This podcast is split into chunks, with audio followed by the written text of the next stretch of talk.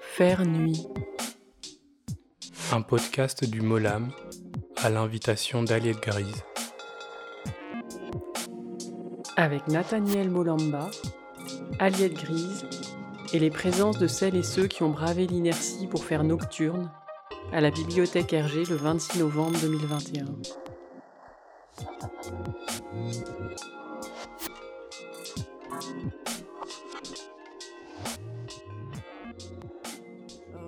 Que tout a commencé pour moi, c'est drôle, mais à la bibliothèque Hergé en fait. Euh, le premier atelier d'écriture que j'ai donné, je l'ai donné ici.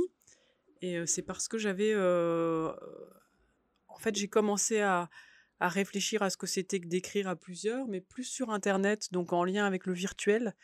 et d'ailleurs, c'est drôle, en 2022, je vais sortir un livre qui est une, collection de récits d'accouchement qui avait commencé en ligne, que j'avais fait avant de venir à la bibliothèque RG. Il y a quand même eu des trucs avant, quoi.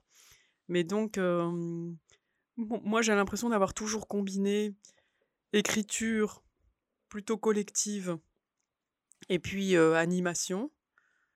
Et puis à un moment, c'est présenté le mot poésie que je connaissais pas bien. Et j'avais pas vraiment l'idée que c'était ça que je faisais, mais c'est Julien Le Gallo avec qui on avait fait une performance qui s'appelle 9.0, qui était 9 heures d'écriture bah, connectée, projetée en direct dans la librairie Maelstrom. D'ailleurs, il y a une des séances qu'on a écrites à la bibliothèque Hergé.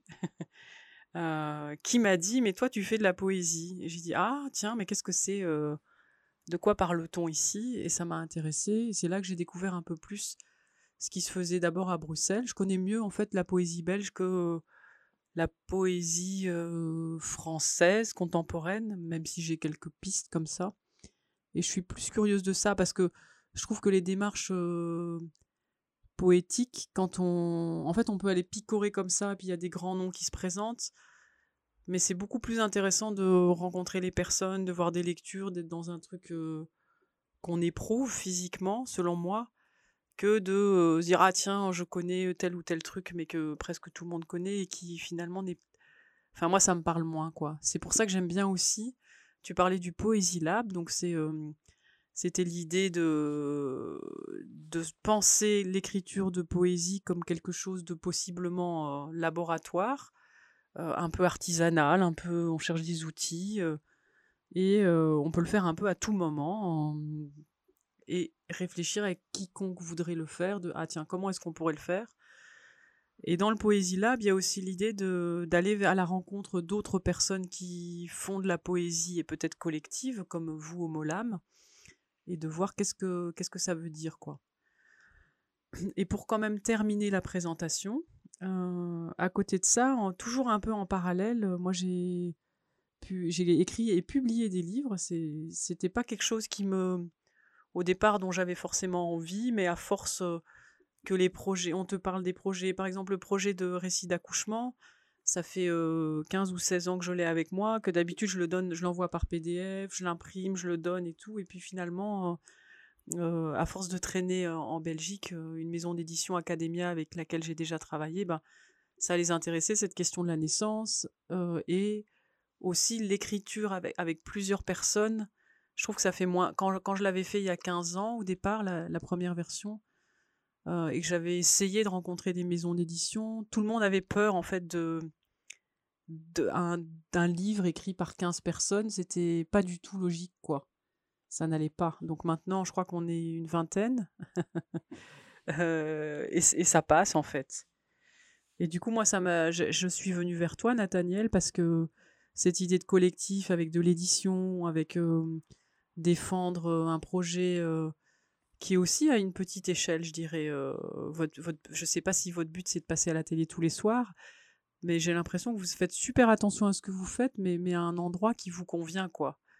Voilà, j'ai l'impression que j'ai terminé de me présenter, euh, même si on peut dire beaucoup plus, et du coup maintenant, toi, tu vas pouvoir un peu me raconter qui tu es, à part les trois mots que j'ai dit, quoi. D'accord. Alors, euh, je m'appelle en effet Nathaniel et ça fait euh, depuis, euh, depuis bientôt sept ans que j'anime cette maison d'édition, ce collectif, cette plateforme qui s'appelle le Molam. Alors si je dis maison d'édition, plateforme et collectif, c'est parce que on a souvent tenté de redéfinir euh, le sens de notre démarche. Je pense qu'au début, on était euh, sûr qu'on voulait faire une maison d'édition.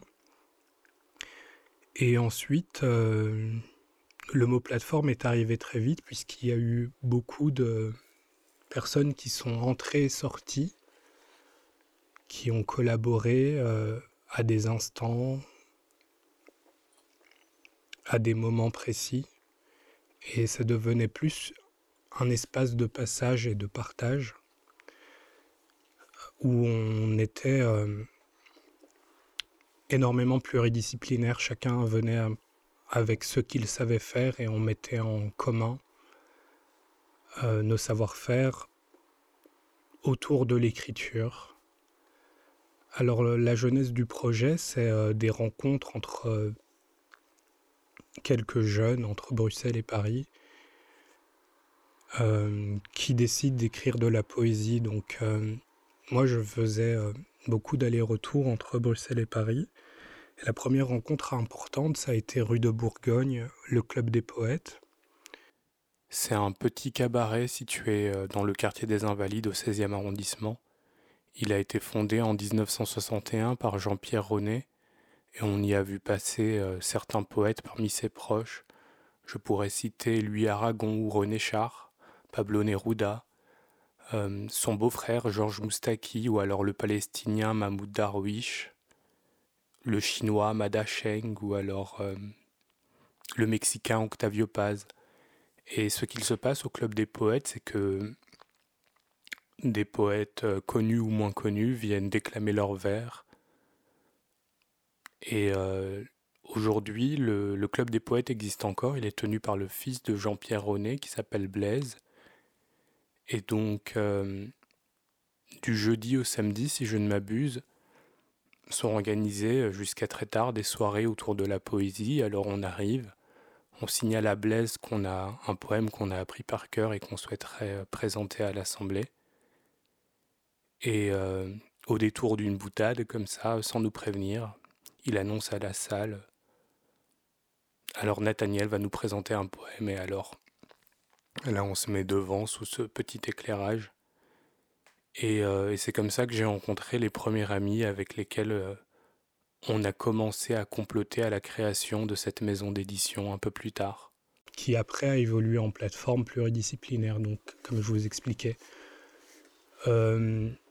Il y avait donc un peu cette identité, euh, je vais dire, parisienne euh, du 20e, euh, de plein de jeunes qui se rencontrent avec, je vais dire, beaucoup de naïveté, mais aussi une sincérité dans l'acte de se dire, voilà, on, est un groupe de poètes comme il y en a eu au 18e et au 19e.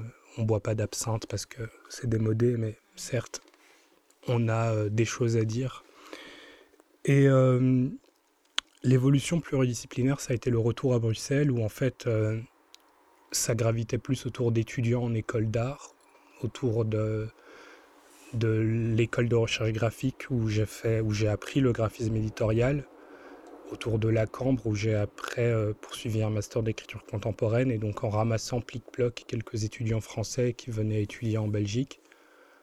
Euh, le projet a continué avec cette identité-là. Il y avait autant des gens qui venaient du théâtre que d'autres qui venaient de, la danse, euh, des peintres. Et alors ce qu'on faisait, c'est qu'on organisait des, sortes de manifestations culturelles où la poésie, ou en tout cas le texte, avait une place euh, centrale, mais il y avait énormément d'éléments autour. Ce qui nous amène à la poésie et euh, à ce qu'on fait aujourd'hui pour nous, la poésie, ça a toujours été euh, l'espace où on pouvait amener le plus de pratiques de, artistiques différentes, puisque autour du poème, on peut créer euh, un tableau, on peut créer euh, un instant sur scène, que je vais dire performance ou théâtre, où on peut créer de la musique, et donc pour nous greffer comme ça à des événements, forcément la poésie c'était plus facile que d'arriver avec, euh, avec de, la science humaine ou, des essais.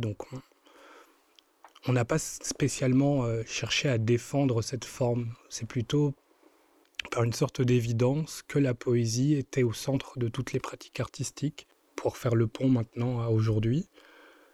Euh, c'est qu'on est, euh, à la fois investi dans la démarche éditoriale, qu'on a repris en main avec la maison d'édition qui publie des livres, qui les vend dans des librairies. donc quelque chose de très concret, de très matériel et de très mercantile aussi, puisque c'est les livres qui nous permettent de financer le reste de la plateforme. Tu peux pas le faire passer Si vous pouvez le, le, le, le, voir, bien sûr. Tu peux pas le faire passer comme euh, À côté de ça, ce que je trouve moi le plus amusant, c'est qu'on a un projet musical. C'est-à-dire qu'avec les textes qu'on a, qu'ils soient des poèmes ou des extraits de, de forme courte, on met en musique euh, nos, nos textes, on les porte en voix. Et donc, euh, on le définit aussi avec les influences qui nous viennent du rock expérimental et, euh, et de la musique ambiante. Parallèlement à ça, on a un pôle euh, que j'appelle le hors-livre qui consiste à porter le livre sur des espaces de rencontre et des espaces de partage. Et après, on a un pôle revue où on publie des articles et des essais sur notre site internet, des tribunes, des préfaces de, textes qu'on nous a demandé de préfacer, ou alors euh, parfois des critiques de films, euh, mais euh, beaucoup plus des essais parfois politiques, voire sur l'actualité ce qu'on a fait beaucoup à un moment en fait, et les gens nous connaissaient surtout à travers euh, les articles politiques qui étaient très engagés, qu'on publiait. Et donc on a à chaque fois un peu navigué entre euh, faire des livres, euh, faire des événements où on balance de la peinture, des performances, de la danse, faire de la musique aussi, et en passant de l'un à l'autre, d'une pièce à l'autre. Alors je vous ai pas vraiment parlé de moi puisque moi je suis euh, juste euh, la passerelle par laquelle passe tout ce projet. Euh, je ne sais pas si c'est vraiment très important que je me présente personnellement. Mais si. à moins que ça te que pas envie, c'est difficile de te présenter. Moi, je, je trouve toujours ça compliqué. Ben, je pense que je vous ai un peu présenté en filigrane qui j'étais à travers le parcours que j'ai eu, qui m'a beaucoup occupé en fait, qui à un moment était central dans ma vie, à un moment euh, prenait un peu moins de place. Euh, mais sinon, pour moi, la pratique de l'écriture, elle a commencé à 17 ans et euh, je, je, mène une recherche, je dirais, qui se traduit en poésie, qui s'est traduit en poésie, qui se traduit parfois autrement. Mais dans l'état des lieux, je me pense plus comme un chercheur et comme, euh, une personne qui se questionne et qui euh, présente des résultats. Et en fait, le langage poétique, la forme poétique, est celle qui convient à, la traduction de, mes recherches. J'espère un jour pouvoir les traduire autrement dans des formes un peu plus lucratives, mais ça, c'est euh, c'est en projet. Alors, je pense que j'en ai assez dit sur moi. Et euh, pour revenir à la poésie, donc à ce qui nous réunit euh, ce soir dans ma rencontre avec Aliette, euh, je vais peut-être lui rendre la parole.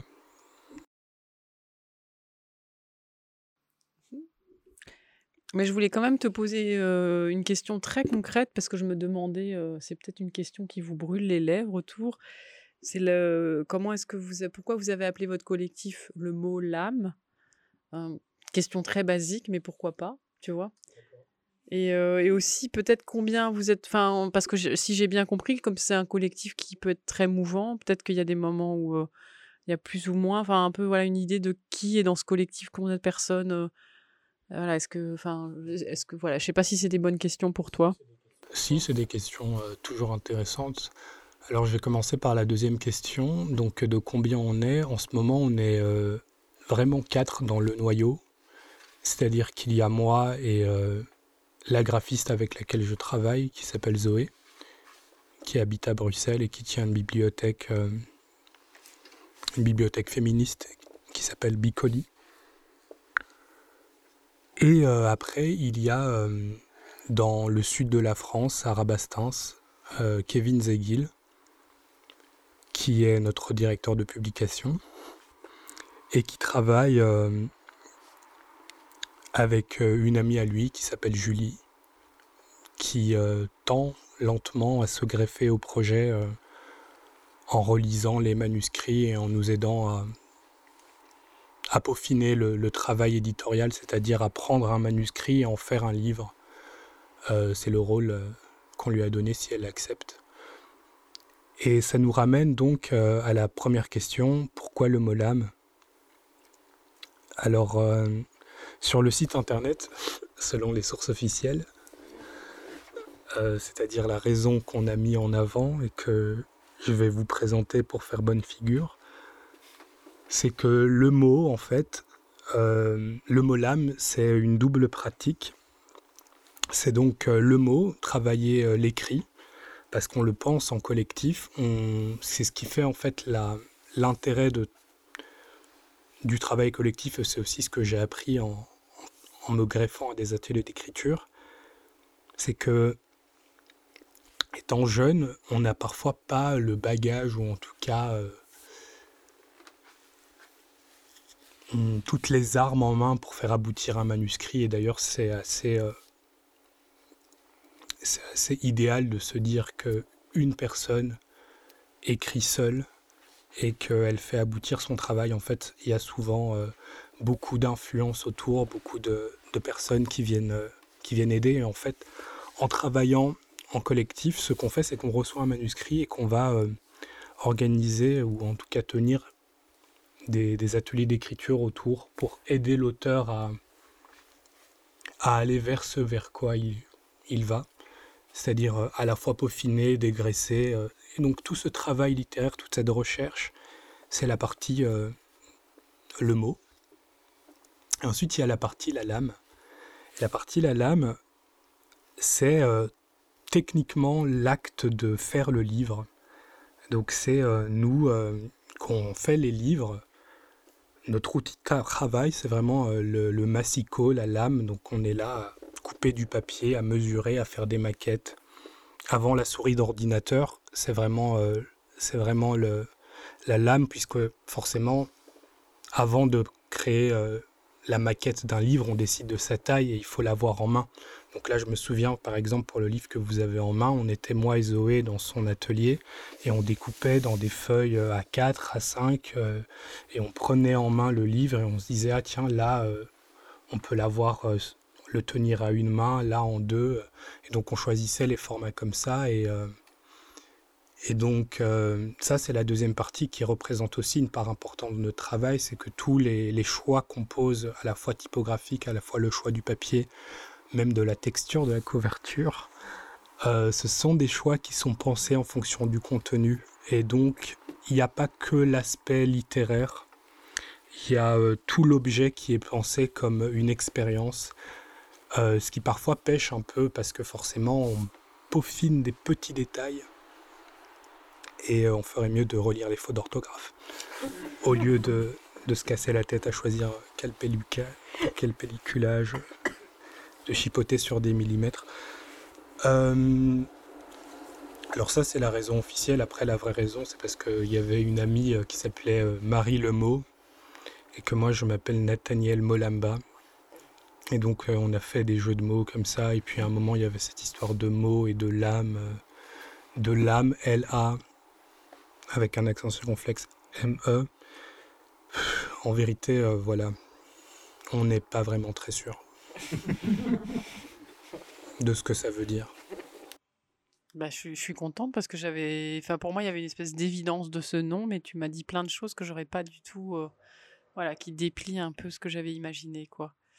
Euh, je me disais que ça pouvait être chouette là, que tu sais, on s'était dit qu'on on n'allait pas se contenter de parler et de. Enfin, j'imagine que ça se voit qu'on fait pas de théorie, mais qu'on lirait bien aussi des, des, poèmes ou des textes qu'on avait écrits parce que bah, on pensait que ça pouvait être chouette aussi pour les personnes qui sont là. Et je sais que toi, tu avais dit que tu avais un poème qui se prêtait bien à, à ce moment-là. Ou alors. Et moi, trop bien, trop bien. Et moi, en fait, j'ai écrit aussi un texte sur quel type de poétesse je veux être. Et du coup, je trouvais ça chouette, peut-être qu'on se lise les textes, non? Qu'est-ce que tu penses? Tu commences?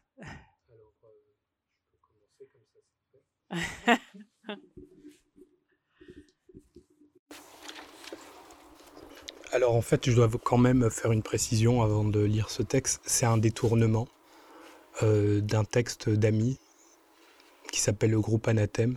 Donc en fait, le texte euh, original existe. Je pourrais vous en lire des extraits, mais je veux quand même, euh, quand même souligner que c'est un détournement d'un groupe qui est, qui est un groupe de poètes qui à un moment ont travaillé avec nous et qui maintenant ont créé leur propre maison d'édition aussi.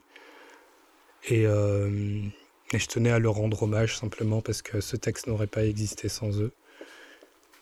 Sauf que je l'ai complètement détourné à ma sauce. Alors le texte commence comme ça.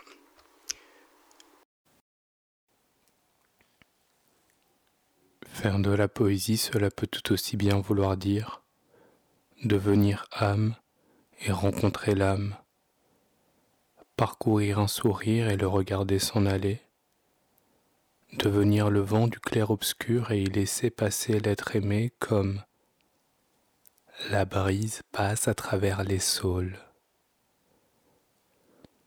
Faire de la poésie, cela peut tout aussi bien vouloir dire marcher la tête à l'envers, sauter la marelle d'étoile en étoile. Cela peut tout aussi bien vouloir dire avoir la nostalgie du corps de l'autre, comme une maison où on n'a vécu quatre étés. Faire de la poésie, cela peut tout aussi bien vouloir dire habiter le monde en comète et traverser les aurores boréales. Infiltrer des troupes de lucioles pour partir à l'assaut des astres. Devenir constellation et tout abandonner pour lire des oracles sur les taches de rousseur de la passante et passer. Faire de la poésie serait alors être un corps sans corps, au sens où l'entendait Foucault, être en soi le départ de toutes les utopies, aimer, aimer, aimer encore, car il n'y a qu'une seule vraie façon d'aimer, c'est d'aimer à perte, avec l'élégance de la rose qui donne son parfum, même à la main qui l'écrase. Faire de la poésie, cela peut tout aussi bien vouloir dire arbitrer des guerres de papillons, saboter la douceur de vivre et sauter dans le vide, se faire pousser des ailes en papier, y écrire un nouvel horizon, se réveiller sur une plage parmi les maréans et les dresseurs de hasard, n'avoir pour seule destination que l'incertitude de celui qui part, à la recherche d'une raison de revenir. Faire de la poésie serait alors utiliser ses dons de voyance pour troubler les foules et revenir à l'éternité en imprimant sur son regard le silence des crépuscules. Merci. Alors je te réponds avec... Euh, enfin, je ne sais pas si c'est... Parce que moi, le texte que je vais vous lire, je l'avais écrit pour euh, l'anniversaire de Leila Duquesne, je ne sais pas si vous connaissez son nom, c'est une slameuse belge. Je pense qu'elle a, eu, a eu à un moment un prix, le prix Parole urbaine, ou je sais pas très bien, peut-être même plus que ça, j'en sais rien. Parce que les slameurs, ils sont hyper. Euh, c'est des super poètes qui font des concours, des compètes. Euh, c'est assez classe aussi comme manière de faire. C'est assez. Euh c'est des poètes sous stéroïdes, en fait. Ouais, voilà. Et, Il y a plein de femmes, et bon, c'est assez génial. Alors, la, plus connue, c'est Lisette Lombé, mais il y, a, d'autres femmes qui font ça. Et j'avais écrit ça à Leïla pour son anniversaire. Euh, parce que je me demandais un peu, voilà, je vous avais dit, hein, moi au départ, j'écrivais des trucs et, euh, j'allais avec des gens écrire des trucs. C'est un peu comme ça que j'aurais défini. Et puis, euh, Julien me dit, bah, tu fais de la poésie. Je dis, ok. Et alors voilà. Poétesse. Je suis cachée derrière ce mot qui me semble plus accueillant que tant d'autres. J'ai envie d'être poétesse, là où je suis, entourée de celles pour qui la poésie n'est pas la religion du moment, du calme de cet à côté. Je croise d'autres poétesses que je sens affirmer, j'aime leur assurance à l'être, je la ressens en cachette, cette assurance.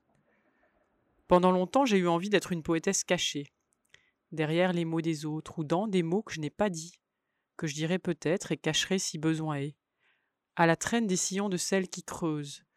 Pendant longtemps j'ai caché ma poésie, par plaisir du trésor, et puis il a plu sur moi comme sur vous. Il y a eu des mises en garde, des passes perdues. J'ai contracté une assurance vie, et j'ai indiqué sur le formulaire Je veux être une poétesse cachée dans les nuages polluants infinis. Je veux être une poétesse cachée derrière les luttes qui prendront la première place les chasses à l'homme, à la femme, à l'enfant de ces jours maudits. Je veux que mes larmes soient cachées derrière celles des autres. Je veux que la poésie soit une rencontre avec un A, comme l'écrivit Aïsa, femme réfugiée, autre poétesse cachée. De quelle présence sommes-nous redevables? De quelle colère devons-nous être habités? Rencontrer, avec un A, est une mission poétique suffisante, faire du bruit avec ces mots qui passent, pas poser pour une éternité refusée. Les mots imaginés des cachés, celles et ceux qui n'ont pas pensé à la poésie comme à un refuge, et pourtant, elle aura toujours une chambre ouverte.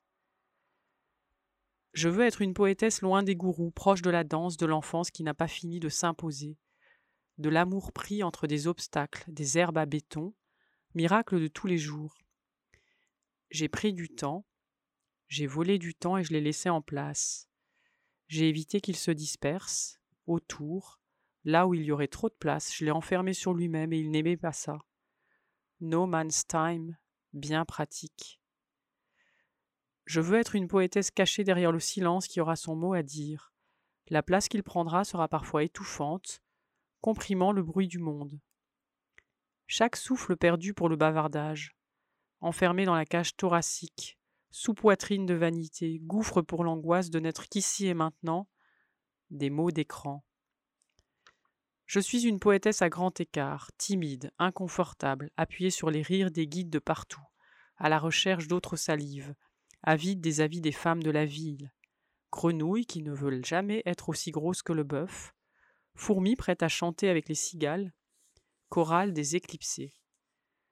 Je cherche les mots d'autres poétesses cachées à livrer, autres voix de l'abîme. Je veux être une poétesse cachée, attentionnée. Une caresse dans le cou, des coups d'yeux doux, aucune pétition de principe ni procès d'intention caché avec. La poétesse sourit joconde. C'est une farceuse. Elle couche avec les mots des potesses.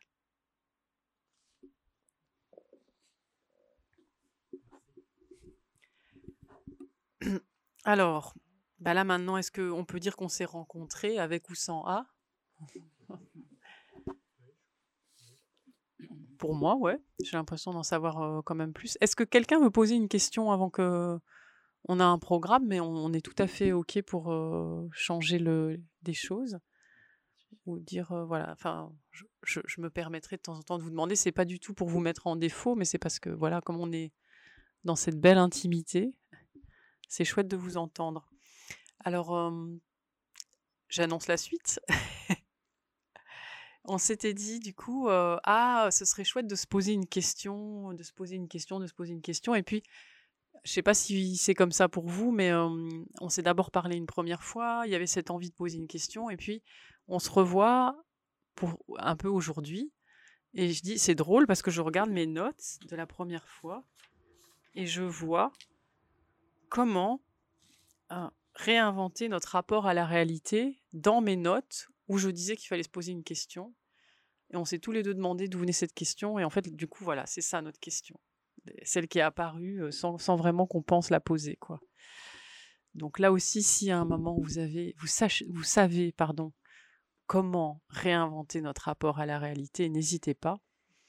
Mais c'était un peu de ça dont on voulait parler. Et, et moi, je sais que ce qui. Parce qu'on a aussi parlé de poésie. Et moi, je sais que je suis sur une poésie très quotidienne, très. du coup, ça m'a mené vers l'engagement, vers des mots plutôt simples, pas forcément des, des rythmes ou des, ou des pratiques poétiques avec des. Il y, a beaucoup de règles en poésie, en tout cas, on peut en suivre. et je sais que moi, j'ai pas vraiment suivi cette voie-là. Mais on a parlé ensemble. Alors, un truc qui m'a beaucoup plu, c'est ce que tu m'avais dit sur ce que j'appelle ton triangle de la poésie. et je trouve que si, tu en parlais un petit peu, ça pourrait être une forme de réponse à comment réinventer notre rapport à la réalité. D'accord, alors euh, je vais essayer d'être assez synthétique. Ne pas suivre d'école ou de règles en matière de création de poésie. Je me suis questionné sur euh, les aboutissements en fait de ce que pouvait créer la poésie. Donc ce que je pourrais appeler avec euh, des grands mots des domaines d'extension, c'est-à-dire les, les domaines où on prend le, verbe poétique et qu'on en fait quelque chose dans le monde, dans le monde actuel, qui a un impact sur, euh, sur notre façon de percevoir les, choses.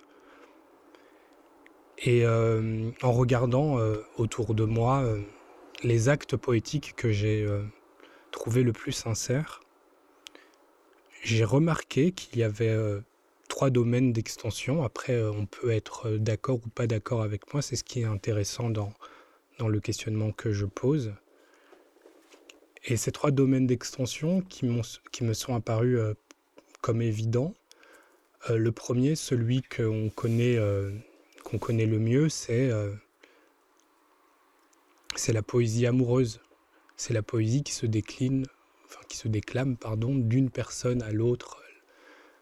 Euh, la poésie qu'on connaît euh, peut-être le mieux, celle de, Verlaine ou de Baudelaire, ou euh, les poèmes qu'on a écrits dans, dans, nos, dans nos petits carnets. Moi, je me souviens d'une phrase, une phrase très marrante que j'avais pas écrite. En fait, c'était un dialogue avec un ami où il me disait Tu te souviens qu'on était à l'école primaire et qu'on cachait des mots d'amour dans le cartable des filles, eh bien des hommes en ont fait leur métier et ils se font appeler des poètes. Et c'est cette, euh, cette activité-là, en fait, de cacher des mots d'amour dans le cartable d'autrui, de, de venir mettre une petite intention euh, à quelqu'un qui est euh, cette poésie amoureuse qu'on connaît le mieux. alors des mots qui me viennent en tête, ce sont c'est l'intimité qu'elle crée entre une personne et une autre, parce qu'on va aller chercher le petit détail sur cette personne pour, euh, pour l'insérer dans, dans, le livre, et donc on va aller retenir la façon qu'avait ce cheveu de, de prendre le vent, ou la façon qu'avait le soleil euh, du mois d'août de donner telle couleur à, la joue, et on va en faire de ces petits détails des rimes ou des, des images, des métaphores, et ça, dans la poésie amoureuse, c'est ce qui nous permet, euh, en tant qu'amoureux, de, de dire à l'autre ce que nous seuls pouvons voir sur l'autre. Et ça, c'est quelque chose de touchant parce qu'on se dit, mais cette personne me rend spécial. Et, euh, quand je disais que c'est un domaine d'extension qui, euh, qui prend forme dans la réalité et qui se situe en actus, c'est que moi, par exemple, je n'ai pas commencé à écrire de la poésie pour plaire au professeur, j'ai commencé à écrire de la poésie parce que j'étais amoureux. Et donc un jour, euh, mes mains tremblent et des mots me viennent et il faut que je les écrive parce que c'est ce que je ressens. Et, euh, et il faut que je fasse des sauts de ligne parce qu'il faut que je garde chaque image telle qu'elle sans la coller à une autre. Et après, je remarque que ça a la forme de ce que la prof de français évoquait quand elle parlait de poésie. Je me dis, tiens, c'est vrai que je pourrais essayer de faire comme... Euh, comment il s'appelle encore? Euh, Le poète dont elle parlait, faisait des métaphores filées. Alors je vais essayer de faire des images avec l'eau. J'ai pas son nom en tête malheureusement. Et alors là, c'est un des domaines d'extension. Non, attends, c'est celui qui a écrit le Lamartine, voilà. le lac de Lamartine. Et puis je me dis que je vais essayer de capturer l'intimité de ce moment, exactement comme ce que fait Baudelaire dans La mort des amants. Nous aurons des lits pleins d'odeurs légères, des divans profonds comme des tombeaux, et d'étranges fleurs sur des étagères, écloses pour nous sous des cieux plus beaux. Et alors il y a cette image qui nous prend qui nous saisit immédiatement, on s'imagine sur ces divans en train de se prélasser dans, les bras de quelqu'un qu'on aime. Donc ça, c'est un domaine d'extension qui me paraît vraiment très, très présent dans la vie quotidienne. Et après, en grandissant, j'ai remarqué que d'autres personnes ne faisaient pas ça et se servaient de la poésie comme d'un moyen de contestation. Un moyen de contestation et un moyen de,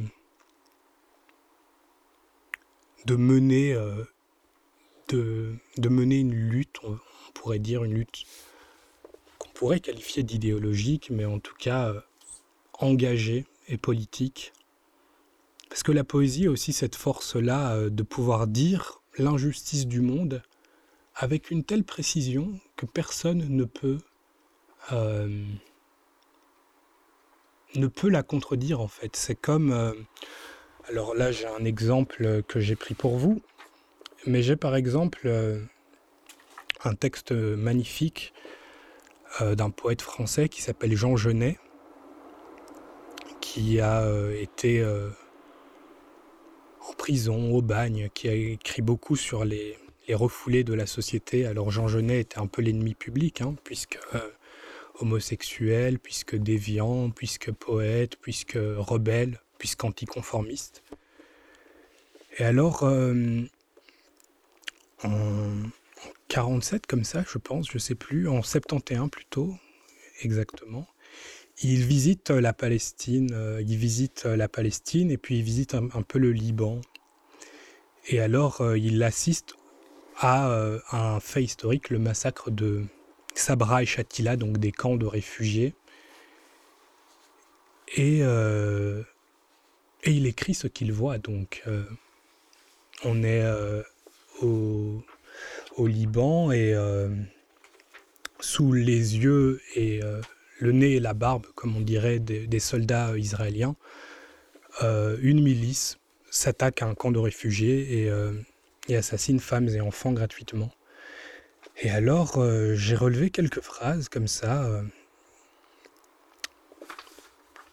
quelques petites fulgurances qui, permettent de vous expliquer en fait ce que j'entends quand je dis que la poésie peut être euh, engagée dans, dans la mesure où dire en poésie le monde et l'injustice du monde, c'est euh, lancer une flèche très forte qui va toucher l'intimité des gens. Je pense qu'un article de journal ou une minute au journal télévisé où les gros titres qu'on voit, euh, telle chose s'est passée à tel endroit en caractère gras, ça touchera jamais plus que les Fayadines buvaient du thé, critiquaient leur chef, et les gens, riches, palestiniens et autres, insultaient Israël, mais parlaient surtout de la révolution, de celle qu'ils menaient, de celle qu'ils allaient entreprendre. Puis je vais vous lire un autre passage au hasard, hein, puisque là je, je saute dans le texte. D'abord, j'ai été étonné par une étrange torsade de cordes et une étoffe qui allait d'un poignet à l'autre, tenant ainsi les deux bras écartés, horizontaux comme crucifiés. Le visage noir et gonflé tourné vers le ciel montrait une bouche ouverte, noire de mouche, avec, avec des dents qui me semblèrent très blanches, visage qui paraissait, sans qu'un muscle ne bougeât, soit de grimacer, soit de sourire, ou hurler d'un hurlement silencieux et ininterrompu. Ses bas étaient en laine noire, la robe à fleurs, rose, grise, légèrement retroussée ou trop courte. Je vais vous prendre un autre passage. Tiens, là j'ai mis quelque chose au fluo. Une photographie à deux dimensions. L'écran du téléviseur aussi. Ni l'un ni l'autre ne peuvent être parcourus. D'un mur à l'autre, d'une rue, arquée ou arc-boutée, les pieds poussant un mur et la tête s'appuyant à l'autre, les cadavres, noirs et gonflés que je devais enjamber étaient tous palestiniens et libanais. Pour moi, comme pour ce qui restait de la population, la circulation à Chatila et à Sabra ressembla à un jeu de saute-mouton. Un enfant mort peut quelquefois bloquer les rues, elles sont si étroites, presque minces, et les morts si nombreux. L'odeur est sans doute familière au vieillard. Elle ne m'incommodait pas mais que de mouches. Si je soulevais le mouchoir ou le journal arabe posé sur une tête, je les dérangeais. Rendue furieuse par mon geste, elle venait en essaim sur le dos de ma main et essayait de s'y nourrir. Le premier cadavre que je vis était celui d'un homme de cinquante ou soixante ans. Il aurait eu une couronne de cheveux blancs si une blessure, un coup de hache, il m'a semblé, n'avait ouvert le crâne. Une partie de la cervelle noircie était à terre, à côté de la tête. Tout le corps était couché sur une mare de sang, noir et coagulé. Bon, je vais peut-être euh, pas continuer dans Jean Genet, sinon euh, je vais aller trop loin, mais je me demande si je me suis fait comprendre quand je vous parle de cette poésie engagée. Il y a par exemple un passage ici qui m'a paru très simple. Il y a un garde qui interpelle Jean Genet et qui lui dit Vous venez de là-bas en désignant le camp où les gens ont été massacrés. Et il dit oui. Et le garde lui répond Et vous avez vu? Et Jean Genet répond oui. Et là, elle lui demande Vous allez l'écrire? Il répond oui. Et c'est aussi simple que ça en fait. Vous allez l'écrire. Parce que prendre des photos, euh, moi j'ai vu des images de reporters qui sont venus quelques jours après le massacre filmer des cadavres. Mais le dire avec l'intimité du, verbe, avec euh, la, la façon qu'a Jean Genet de, de prendre ça comme s'il décrivait euh, quelque chose de, de très magnifique avec les détails,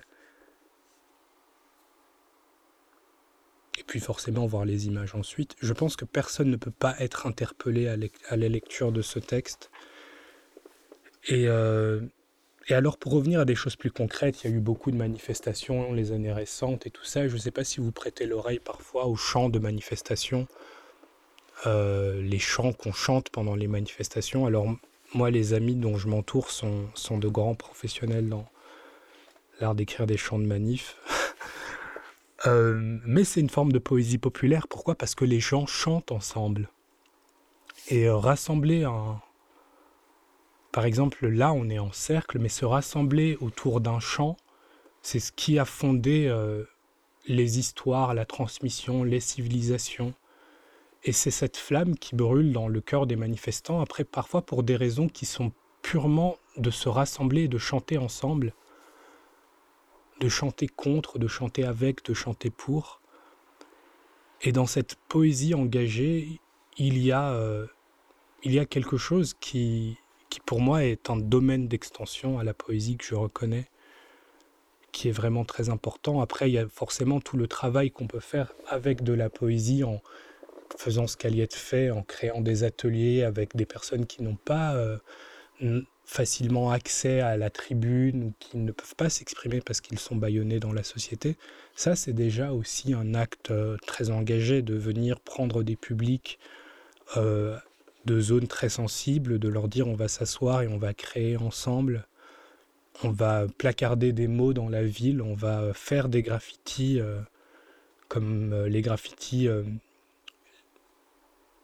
toutes les phrases de mai 68, demander l'impossible, ou alors les collages féministes qu'on voit aujourd'hui, ou les collages simplement qu'on voit dans la ville aujourd'hui, c'est une forme de poésie engagée, urbaine et actuelle, actuelle dans le sens actus, donc agir sur le monde, et donc changer notre euh, façon de le concevoir.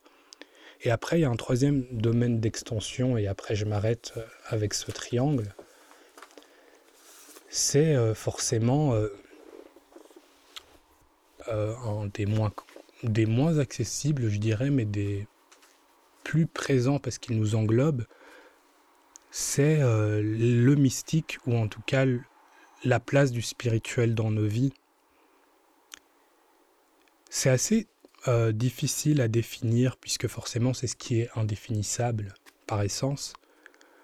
Euh, mais euh, il faut savoir qu'il y a toute une tradition de la poésie qui remonte aux cantiques des cantiques dans la Bible, à la Bhagavad Gita dans l'hindouisme, à certaines sourates du Coran qui sont écrites en vers, qui sont écrites en respectant la métrique et le rythme qui sont chantés, récités, parce que quand c'est rythmé et en, en rime, plus facile à mémoriser.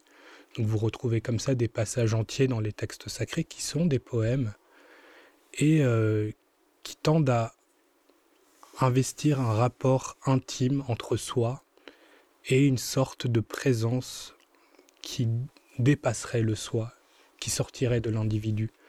C'est cette phrase célèbre Je et autre, euh, je est un autre. Euh, je peux vous donner des exemples. Alors, si ça, si suffit, j'ai peut-être un poème euh, à lire qui pourra vous donner une idée de ce que peut être cette poésie écrite aujourd'hui par, par une amie à moi qui s'appelle Marine. Quelqu'un, en effet, oui, ce serait bien de passer la parole. Euh, alors, seules indications à donner, c'est qu'il y a des trucs gratuits, donc il faut vous débrouiller. Ah, super.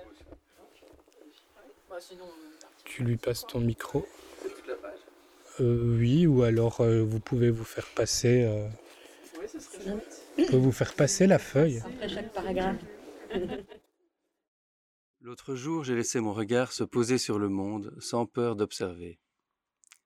J'ai laissé mes pas m'emmener j'ai laissé la rencontre opérer sa ronde ascendante. J'ai pu sourire à l'inconnu que je connus. J'ai accepté tous les cadeaux, et tous les cadeaux se sont transformés en trésors pour tout le monde. J'ai bu la beauté des gens, du vent, des mouvements comme autant de danses merveilleuses. J'ai aimé leur amour comme tout mon amour, comme mon amour, pardon. Je l'ai vu dans un éclat d'argent, toutes les âmes en présence, j'ai vu l'infini dans les petites choses. J'ai vu que voir la beauté d'une personne et le lui exprimer, et qu'elle le voie, et qu'elle le prenne ce cadeau, était une chose très bonne. Ça fait comme des halos arc-en-ciel, des paillettes de joie dans le ventre, un grand souffle en nous et autour de nous. J'ai vu les couleurs comme des présences, je les ai rencontrées. J'ai arrêté de repousser de la main, j'ai ouvert la main je suis resté très calme. J'ai vu que c'est en allant au plus profond de soi qu'il y a une porte pour être plus grand que soi. J'ai alors posé sur le monde un regard sans haine, sans jugement, et alors je n'étais plus personne en particulier. J'ai perdu mon nom. Mes mains se sont liées, les yeux mi-clos, l'air a circulé. Tout cela est arrivé. J'ai compris pourquoi je touchais toujours mes bagues, mes bracelets. Mes mains voulaient se joindre j'ai compris que la forme que l'on prend est la chose la plus importante. J'ai laissé les mouches courir sur moi, j'ai laissé le monde se répandre, le soleil a chauffé ma peau, il m'a nourri, merci soleil. Et j'ai vu que le monde me répondait, puis le monde est entré en moi, et je suis devenu lui, j'ai encore oublié mon nom. Je me suis dit, si je veux aider le monde, il faut d'abord que je comprenne qui je suis. Pour cela, je dois sentir de quoi je suis faite. Pour me sentir, il faut que je ferme les yeux. Pour fermer les yeux, il ne faut plus que j'aie peur de marcher dans le noir. Marcher dans le noir n'est pas marcher dans le néant. Les yeux donnent l'illusion que l'on est en face du monde. Une fois les yeux fermés, on se retrouve en plein milieu. On peut alors aller dans toutes les directions. Expansion.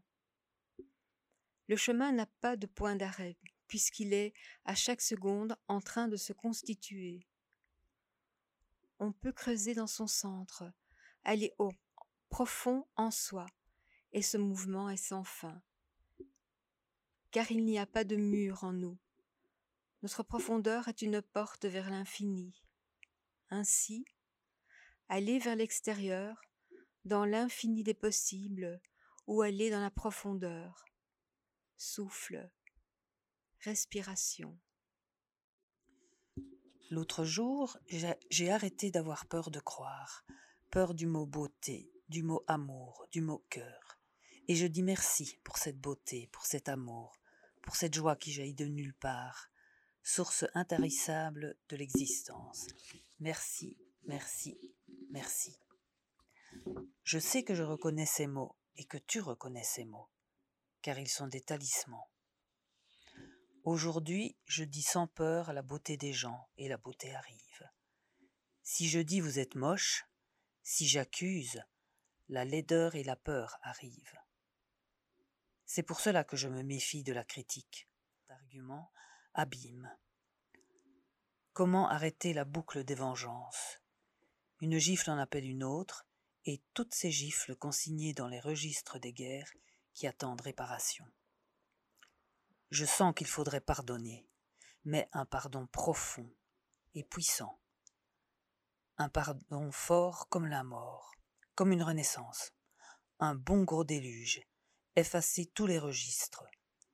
Un pardon immense comme une apocalypse. Et tout le courage qu'il faut pour cela. J'ai vu les étoiles dans les yeux des gens, l'univers entier dans leurs yeux.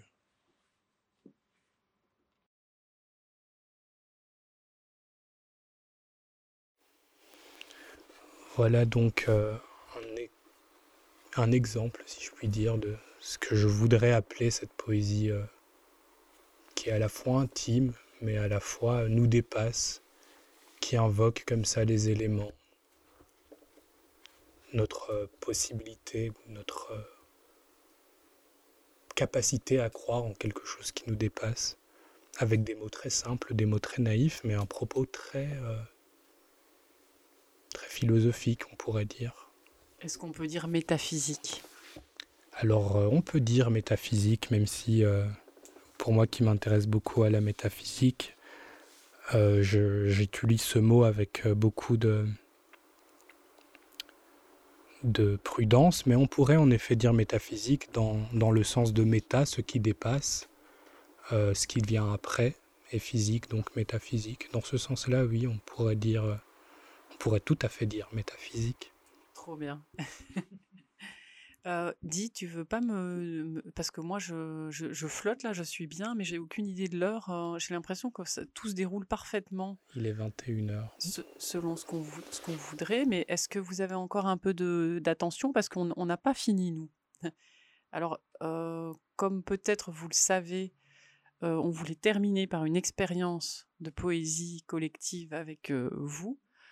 Mais avant ça, est-ce qu'on dirait quand même quelques mots? Parce que on est ici pour la nocturne des bibliothèques et on avait envie un tout petit peu de parler de la nuit. Alors on peut peut-être, euh, tu vois, faire en, comme euh, maintenant j'ai vu sur les téléphones, tu peux écouter les messages euh, en vitesse accélérée. Oui, bien sûr, sur WhatsApp. Mmh. Donc tu peux faire x2 ou x, je sais pas très bien. Mais donc on va pas pouvoir parler en vitesse x2, on n'en est pas capable, mais c'est possible en fait. Du coup, les, gens parlent plus vite, mais c'est juste parce que je trouve que ce serait vraiment dommage qu'on ne parle pas du tout de la nuit avant de faire l'expérience. Donc, est-ce que vous avez encore l'attention? Voilà, après, moi, j'ai pas de. C'est juste pour que ce soit tout le monde soit confortable. Parce que sinon, pour le, je pense qu'on a aussi, on pourrait aussi dire ah c'est super, on arrête. Moi, tout me va quoi. On continue encore? Alors, donc par rapport à la nuit, c'était drôle la première fois qu'on s'est parlé, où je t'ai invité. en fait, j'ai invité Nathaniel par le, la, page Instagram du Molam.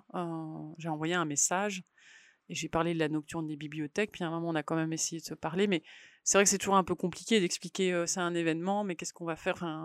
À la rigueur, on aurait pu s'asseoir et juste attendre qu'on nous pose des questions, mais on, avait envie d'investir ça un peu. Alors on a commencé à parler de la nuit et la nuit en poésie. Et toi, tu m'as dit des choses sur la nuit que moi j'aimais bien. Alors après, on avait préparé des poèmes un peu autour de ça. Mais je, moi, je crois que ça, je vais zapper la lecture de poèmes autour de la nuit. Limite, on pourra les mettre en lien là où il y a la captation. Mais j'avais envie qu'on reparle un tout petit peu de la nuit en poésie, parce qu'on on a parlé tous les deux de Holderlin. Toi, tu m'as parlé de la nuit sacrée, et je trouvais ça chouette de faire un espèce de tout petit. Est-ce que c'est possible d'en parler vite, tu crois? Pour faire très synthétique, la nuit est un peu l'élément poétique qui rassemble ce triangle. Euh, puisque la poésie intime se vit dans la nuit, euh, la poésie euh, engagée se confronte à la nuit qui s'est couchée sur notre monde, et la poésie mystique éclaire la nuit, la nuit spirituelle qui est celle de, de l'époque contemporaine et de ce que Nietzsche appelle la mort de Dieu après les événements du siècle dernier. Alors, euh, pour parler très vite de la nuit sacrée, la nuit sacrée, euh, c'est un terme que je me suis réapproprié en partant de ma lecture de Friedrich Holderlin, donc. Euh, quand je dis que je me le suis réapproprié, c'est parce que je vais vous donner mon interprétation de ce qu'est la nuit sacrée.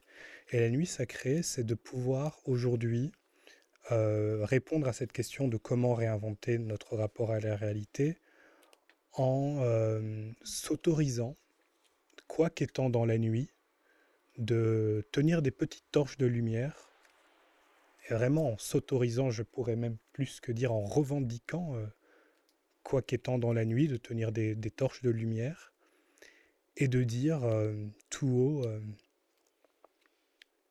en brandissant sa torche, je m'autorise à croire, je m'autorise à aimer, je m'autorise à revendiquer, et je tiens ma torche et qui même me suivent. Dans une société, ou en tout cas dans une époque, euh, que j'ai qualifié de moderne parce que la modernité nous invite à plus de vitesse dans nos communications, à un rapport aux choses qui est très euh, matérialiste, un rapport aux choses qui est très pragmatique, très utilitaire. Euh, c'est vraiment ce que qualifie la modernité, c'est d'un rapport utilitaire au monde. Les arbres existent pour donner de l'oxygène, il faut planter des arbres. Les arbres ne sont pas là pour les contempler, regarder leur danse comme ça, non, il faut planter des allées d'arbres euh, les nuages existent euh, pour euh, telle et telle raison. Et en fait, de se réapproprier cet univers, de se réapproprier ce monde pour rêver, pour donner de la place à la naïveté. c'est ça, en fait, rendre cette nuit sacrée quelque part. Puisque sacraliser, en fait, c'est juste définir un espace où on dit ça, c'est sacré, on n'y touche pas. Et puis il y a le reste. Et c'est juste ce que ça veut dire. Hein. Et donc, se réapproprier le monde, se réapproprier des instants d'intimité dans la nuit, dans la nuit qu'elle soit intime, dans la nuit qu'elle soit philosophique et spirituelle, ou même dans la nuit politique, puisqu'on peut le dire, on est dans la nuit politique totale. on pourrait, on aurait pu en rire il y a dix ans, euh, quand euh, on s'est pris une première crise et qu'on voyait ça arriver de loin. maintenant, je pense qu'on peut plus vraiment en rire. C'est, c'est bon, on peut en rire cyniquement, mais voilà, il faut, faut regarder la nuit en face pour pouvoir se préparer à s'organiser et, euh, et brandir nos torches. Donc voilà, en quelques mots, ce que je voulais ajouter sur cette nocturne des bibliothèques par rapport à ce mot nuit et pour revenir en fait à l'activité qu'on vous proposait autour de ce mot. Ouais, je crois que ça va être assez parfait là de d'enchaîner avec donc une invitation à écrire. Donc j'ai apporté des feuilles et des crayons. On peut peut-être les déchirer en deux parce que voilà, comme ça on a. Et puis on n'a pas vraiment décidé combien de temps ça va durer, mais on peut faire ça assez vite. C'est plus l'idée que voilà, ça sera une petite trace de notre rencontre. et ouais, si tu veux bien, tu veux, bien les couper en deux et tu donnes une, voilà, une demi à chacun. Alors en attendant. Ah bah voilà, comme ça. Là, il va y en avoir quatre. On peut encore en découper une et il y aura pour tout le monde. Donc on va improviser un petit atelier d'écriture. Ouais. On donne à chacun, à chacune une feuille et un crayon. Alors moi, ce qui m'amuse beaucoup dans ce genre d'exercice, c'est que on peut se dire, bah, on n'est pas prêt, ou est-ce que c'est vraiment ça la poésie, ou ah, c'est un peu gadget. Mais vive les gadgets dans un sens. Euh, et puis parfois, on a, des, on a des bonnes surprises avec les gadgets. Donc, euh, euh, on fait aussi, hein, nous. Ouais. Alors, je vais prendre alors une demi-feuille. voilà. Alors, il y a 10 000 manières de le faire. Une manière rapide, une manière lente. Ça pourrait être chacun qui dit tiens, et si un, un verre serait ça, et si un verre serait ça, et si un verre. Mais on peut limiter déjà euh, toi, tu avais une proposition par rapport au rêve que j'aimais bien. Et moi, j'avais une proposition par rapport à glaner des mots dans la bibliothèque qui, qui m'amusait bien, quoi. Après, si vous, enfin ça, ça sera assez vite fait. Si quelqu'un veut rajouter encore une proposition pour qu'il y ait à peu, à peu près, enfin, quand je dis trois vers, si quelqu'un veut en faire six, c'est pas très grave. Hein. Mais en tout cas, on pourrait déjà faire ça, quoi. Mais il faut que toi, tu expliques ta proposition par rapport au rêve et moi par rapport à le glanage des mots. Alors, ma, ma, proposition, elle était venue d'un travail que j'avais fait avec Ninon Mazo, qui aurait dû être euh, avec nous ce soir, euh, et euh, le collectif CAB. Alors, on avait fait ça à la petite maison. J'avais demandé aux occupants, aux habitants de la petite maison, aux personnes même qui passaient par là, de me raconter un rêve. Donc on était l'un en face de l'autre. Les personnes me racontaient un rêve. Je prenais des notes de ce qu'ils me disaient. Ensuite, je leur demandais de se visualiser dans un espace vide. Mais pour nous concentrer euh, sur le rêve, je leur demandais de me raconter un rêve. Et à partir des fragments que j'avais récoltés dans le rêve et dans la séance de visualisation où je les mettais dans un espace vide en fermant les yeux je leur demandais visualise-t-elle les éléments, etc. etc. J'écrivais une sorte de, de poème sous forme de portrait robot de la personne, euh, où j'imagine cette personne dans l'espace de son rêve, dans l'espace de son imaginaire. Et c'est ce que je vous propose en fait de faire, c'est de noter une phrase, euh, un souvenir de rêve en fait. C'est très simple. Euh, l'autre soir j'ai rêvé de, ou alors euh, une scène d'un rêve. Alors pour ceux qui ne rêvent pas, euh, vous pouvez vous servir de la proposition d'Aliette, parce qu'il y a des gens qui ne se souviennent pas de leur rêve. Hein. Oui, ou, faire les deux. Alors moi, j'avais envie, c'est un peu de challenge, mais en même temps, dans tous les challenges, il faut contourner parfois les obstacles, donc n'hésitez pas. C'est que je me disais, il doit y avoir des mots de nuit qui, qui se promènent dans les rayons. Donc c'est essayer de trouver un livre qui d'une manière ou d'une autre parle de la nuit. Donc ça peut être par association d'idées ou aussi partir dans des, antonymes ou des choses comme ça si vous ne les trouvez pas parce que c'est sûr. Après je suis je suis sûr que ça marche mais j'en sais rien en fait. Hein. J'ai pas de personne ne m'a prouvé que c'était possible. Donc ça serait une phrase l'autre nuit j'ai rêvé d'eux et puis après quelque chose que vous trouveriez sur la nuit et à vous de voir, est-ce que vous voulez essayer que la deuxième phrase, elle soit un peu rythmée Enfin, c'est à vous de choisir, quoi. Est-ce que, comment est-ce que vous voulez faire ça? Est-ce que ça vous vient directement une formule qui fait que l'autre phrase, elle est, dans un même rythme? Ou alors c'est quelque chose de totalement hétérogène? Ou alors c'est un mot? Ou alors euh, simple Enfin, vous pouvez faire quelque chose de compliqué ou de simple. Il n'y a rien qui empêche de faire quelque chose de simple. Est-ce que ça va pour tout le monde?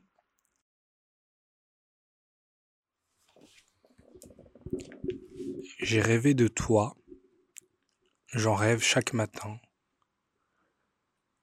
J'ai rêvé de la mer qui te couvrait comme un drap et tu dormais à mes côtés avec le bruit des vagues, très lent. L'autre soir, j'ai rêvé laisser s'enfuir l'amour pour nourrir un enfant. Le ciel les yeux fermés, courir au clair de lune avec un chien volé. J'ai rêvé que je marchais sur une plage qui semble sans fin, entourée de restes de maisons détruites. Au loin, un marché d'objets étranges, des formes géométriques qui semblent sans utilité précise. Le livre sur le livre, le royaume du vide. La nuit passée, j'ai rêvé de mariages de gens que je connais, qui étaient célébrés en série, auxquels j'assistais et que j'organisais. Tout se déroulait de manière catastrophique. Tiens, vous obtenez de bons résultats en pleine nuit? J'ai rêvé que la nuit était enfermée dans un cube, à l'abri des regards, ou encore qu'un projecteur projetait de la nuit noire dans une vaste lumière. Mais pourquoi dis-je que la nuit est noire? N'existe-t-il pas aussi le soleil de minuit? L'autre nuit, j'ai rêvé que les préparatifs avaient disparu. Ne restaient que des moments de plus en plus longs vers l'empêchement. Vous voulez donc qu'une autre fois, je rêvois parmi les ombres et les ébauches de la destinée, je ne sais quelle majesté vaine que le vent emporte? La vie est un songe. Dans la nuit, glisser, glisser, glisser, glisser du toboggan, dévaler, emporté par un 4x4 rouge pétant. Collision, chuter, tomber, rien pour m'arrêter, hurler. Silence. L'autre nuit, j'ai rêvé d'un grand jardin sauvage, où j'étais enfermé. La petite fille de la ronde de nuit semble distraite et désorientée parmi la foule qui danse.